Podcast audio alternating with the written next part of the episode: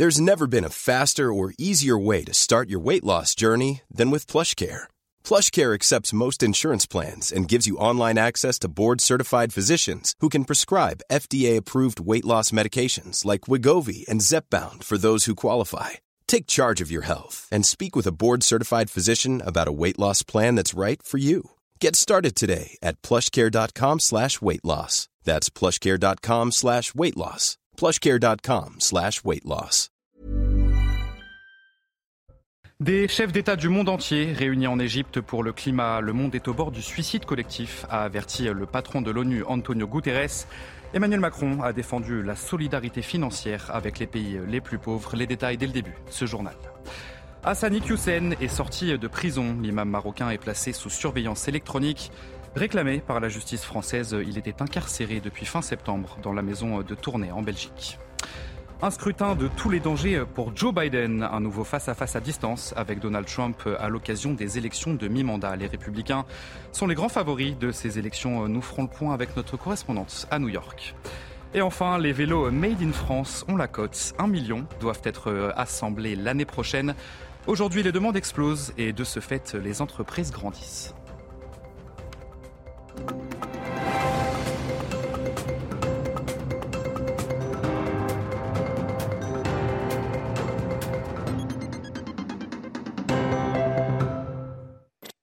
Bonsoir à tous, très heureux de vous retrouver en ce début de semaine pour l'édition de la nuit. Plus de 100 chefs d'État réunis à Sharm el-Sheikh en Égypte à l'occasion de la COP27. L'urgence climatique est bien là, a affirmé le chef de l'État français.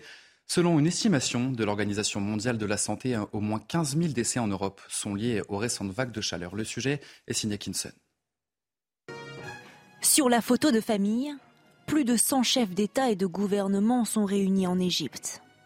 Soudés le temps d'un cliché, les engagements actuels sont pourtant loin d'être à la hauteur des enjeux climatiques, a martelé Antonio Guterres, secrétaire général de l'ONU.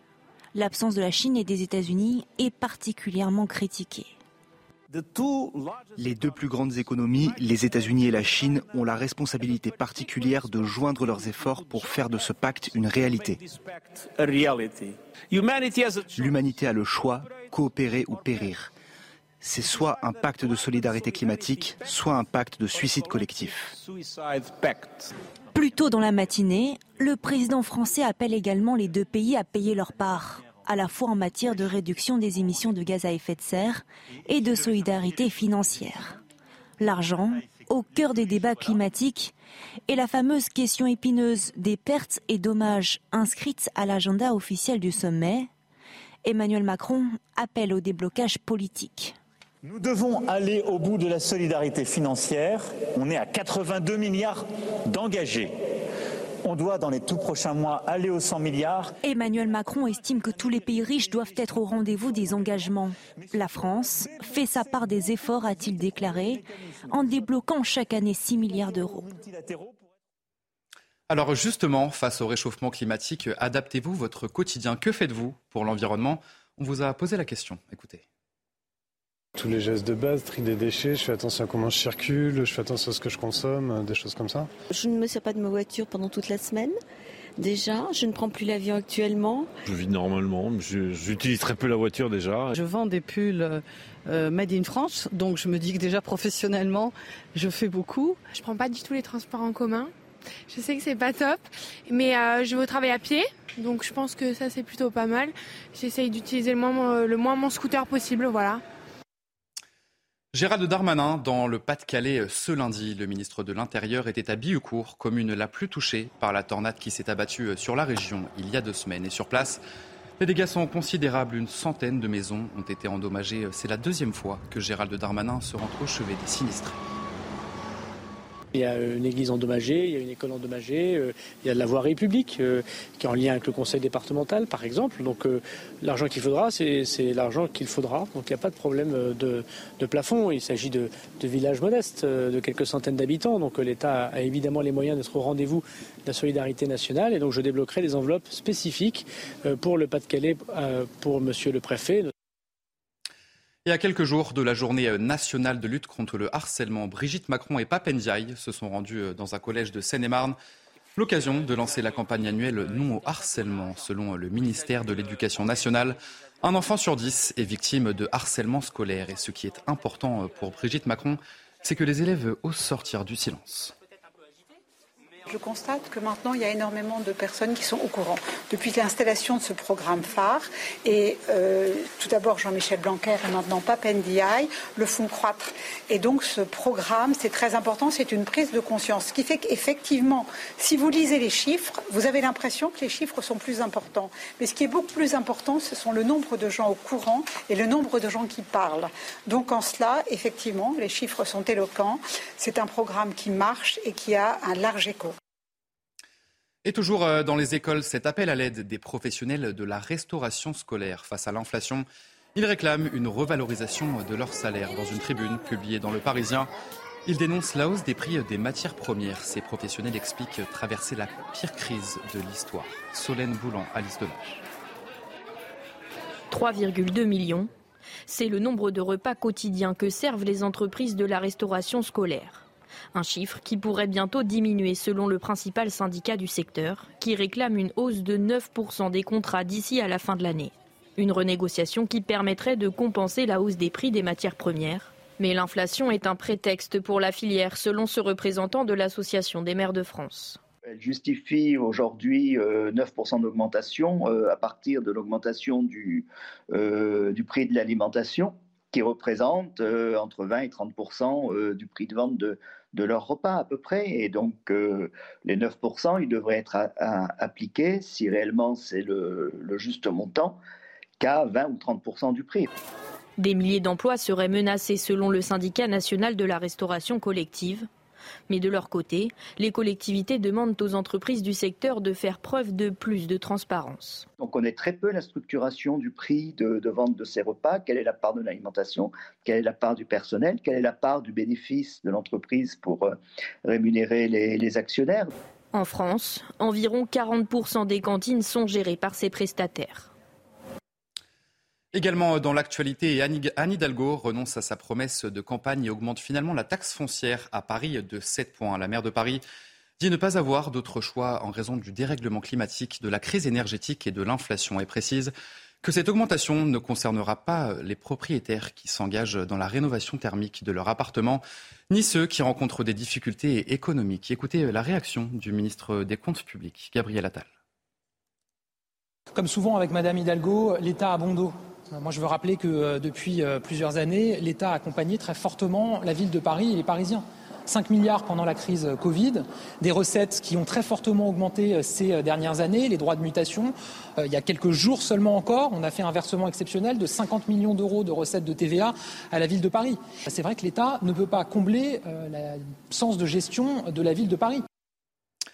Onze évêques ou anciens évêques ont été mis en cause pour des signalements de violences sexuelles. Une annonce faite par le président de la conférence des évêques de France, Éric de Moulin-Beaufort. Et parmi les personnalités mises en cause figure l'ancien évêque de Bordeaux, le cardinal Ricard. Ce dernier a reconnu une conduite répréhensible sur mineur de 14 ans.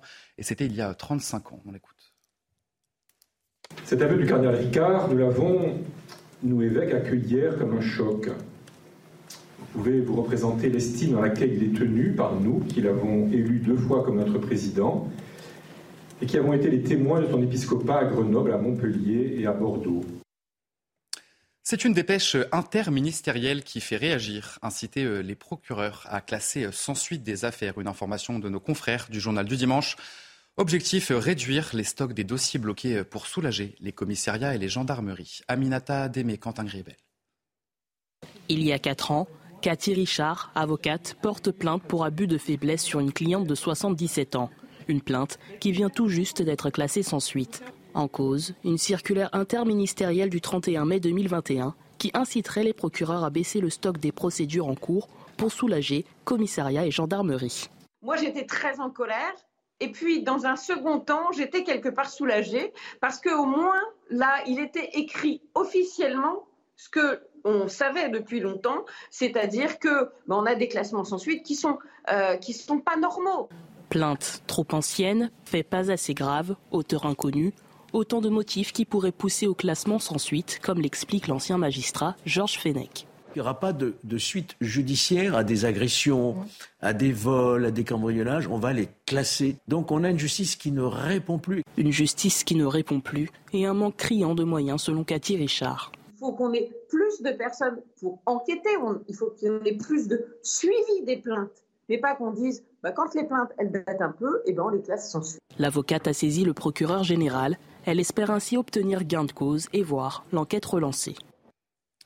Hassan Iqiyoussen, placé euh, sous surveillance électronique, l'imam réclamé par la justice française, a été libéré et assigné euh, à résidence. Il est sorti de la prison belge dans laquelle il est incarcéré euh, depuis fin septembre.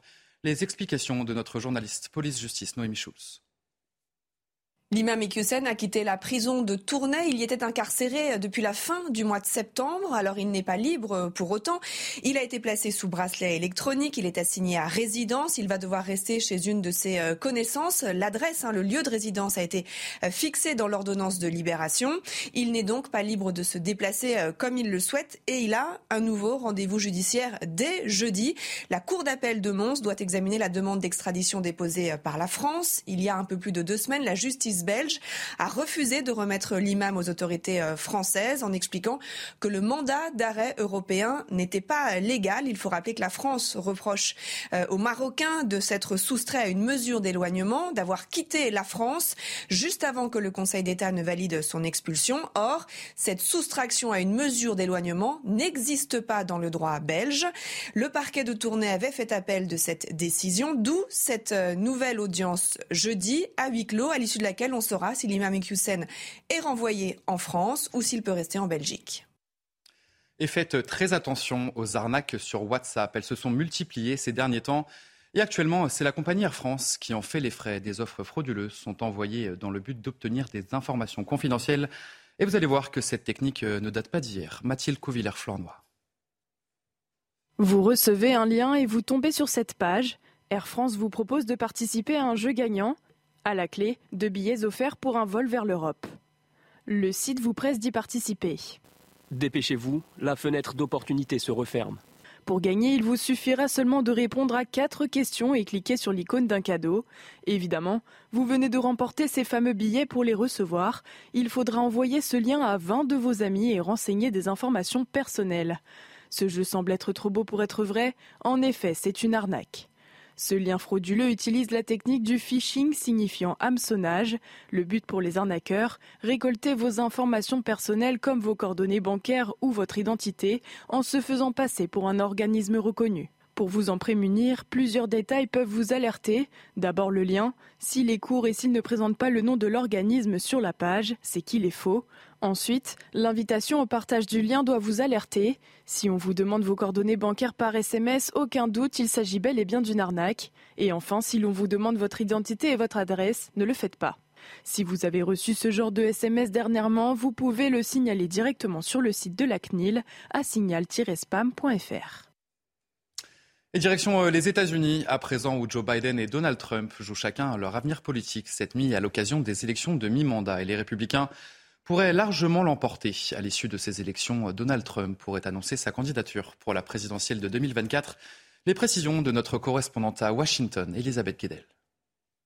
Les derniers sondages avant l'ouverture des bureaux de vote ne sont pas bons pour les démocrates. Les deux chambres du Congrès qu'ils contrôlaient jusqu'à présent pourraient basculer dans le camp des républicains. Quelle sera euh, l'ampleur de la vague rouge, la couleur des conservateurs ici aux États-Unis? C'est toute la question.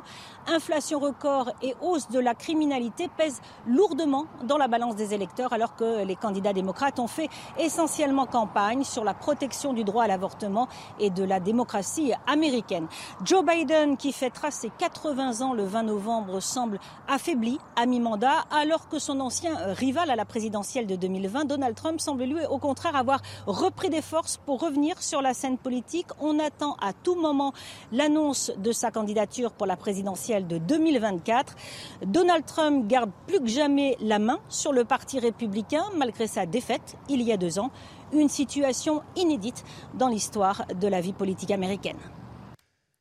Et dans le contexte de ces élections euh, de mi-manga, Evgeny Prigogine, homme d'affaires russe très proche du Kremlin, a admis des ingérences dans les élections américaines. Nous nous sommes euh, ingérés, nous le faisons et nous allons continuer de le faire, a déclaré l'homme d'affaires, un scrutin qui est suivi euh, de très près par Moscou. Le soutien à l'Ukraine restera inébranlable quel que soit le résultat des législatives, a affirmé la Maison-Blanche. L'Ukraine qui a reçu ce lundi de nouveaux systèmes de défense aérienne destinés à contrer les missiles russes qui pleuvent régulièrement sur les villes du pays, provoquant coupures d'eau et d'électricité à l'approche de l'hiver. Des centaines de migrants toujours en mer au large de l'Italie. Dimanche, le gouvernement de Giorgia Meloni n'a autorisé que les mineurs et les malades à débarquer sur le port de Catane en Sicile. Trois bateaux qui transportent 900, 900 migrants ont demandé à pouvoir accoster. Maëva Lamy. Des scènes de liesse lorsque le Géo Barents entre dans le port de Catane. À son bord, 572 migrants. Parmi eux, seuls les mineurs, les familles et les personnes ayant des problèmes médicaux sont autorisés à débarquer. Certains, soulagés, laissent éclater leur joie. Merci beaucoup. Tout le monde est très content car maintenant on est dans le port et on attend. Je suis tellement heureux. Merci aux Italiens, merci à l'Europe, merci à tous ceux qui étaient dans ce bateau, à l'équipe, cette belle équipe. Ils ont pris soin de nous. Même décision pour un autre navire, le Humanity One. Les personnes vulnérables se trouvant à bord ont également été autorisées à débarquer. Pour l'instant, ces deux bateaux se trouvent toujours à Catane. Les associations affirment que les migrants encore à bord sont eux aussi en mauvaise santé. Ils vivraient dans des conditions très difficiles, dormant à même le sol ou sur les ponts. La nourriture et les fournitures médicales seraient également presque épuisées. Pas question donc de repartir, affirme Till Rumenhall, chef des opérations sur le Humanity One. Nous n'abandonnerons pas tant qu'il y aura à bord des personnes ayant droit à la protection internationale. Deux autres bateaux transportant des migrants sont toujours en mer, le Reisebof qui transporte 93 personnes et l'Ocean Viking avec 234 migrants à bord. Et retour en France pour terminer ce journal, le vélo Made in France a beaucoup de succès l'année prochaine. Un million de vélos doivent être assemblés en France aujourd'hui. Les demandes explosent et les entreprises Made in France grandissent. C'est Mathieu Rio qui vous raconte. Ils sont passés d'artisans à industriels en seulement deux ans. Dans cet atelier vendéen, 300 vélos sont fabriqués chaque jour. Il y a eu une explosion du marché. Pour nous, c'est 50% de croissance en deux ans, 30% sur les volumes, tirés principalement par le vélo à assistance électrique. Des roues à l'assistance électrique, tout est assemblé sur place. Et la part des pièces en provenance d'Europe augmente.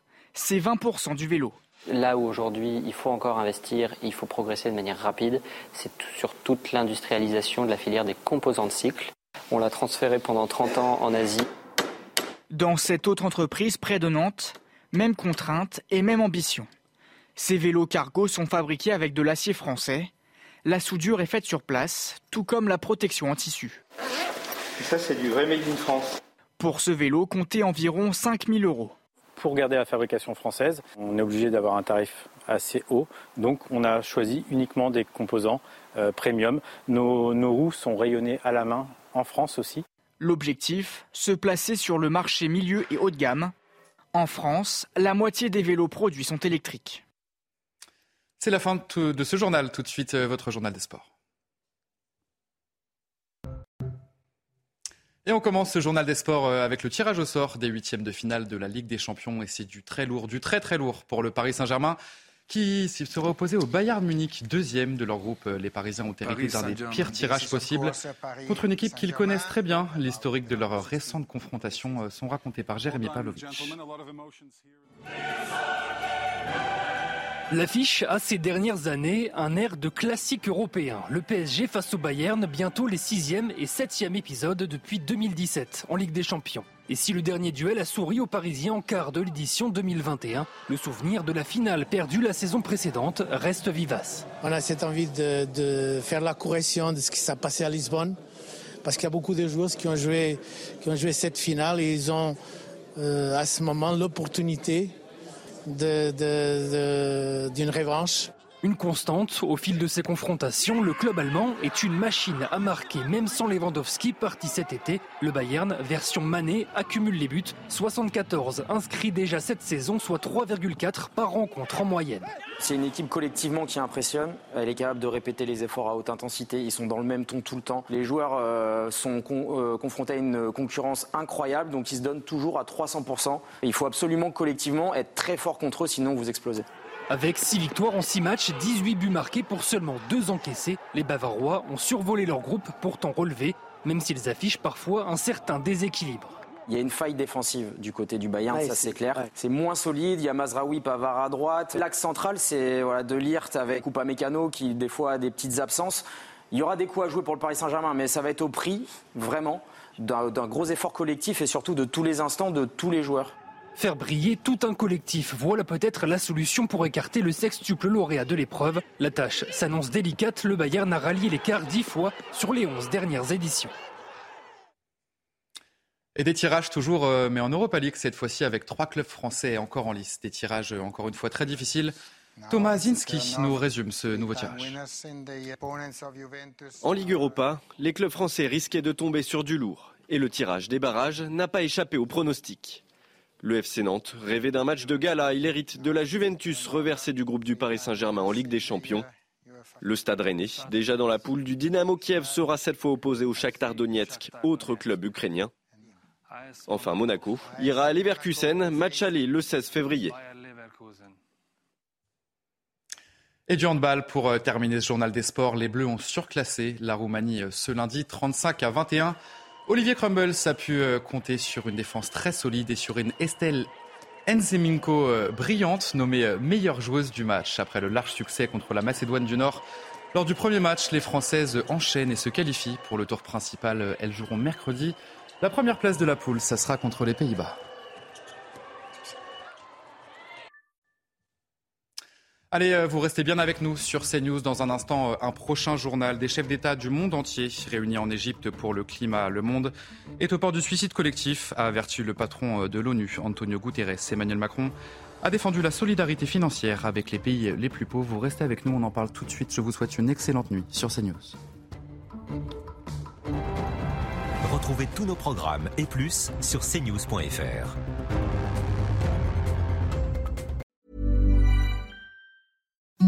Imagine the softest sheets you've ever felt. Now imagine them getting even softer over time. That's what you'll feel with Bowl and Branch's organic cotton sheets. In a recent customer survey, 96% replied that Bowl and Branch sheets get softer with every wash. Start getting your best night's sleep in these sheets that get softer and softer for years to come. Try their sheets with a 30-night guarantee. Plus, get 15% off your first order at bowlandbranch.com. Code BUTTERY. Exclusions apply. See site for details.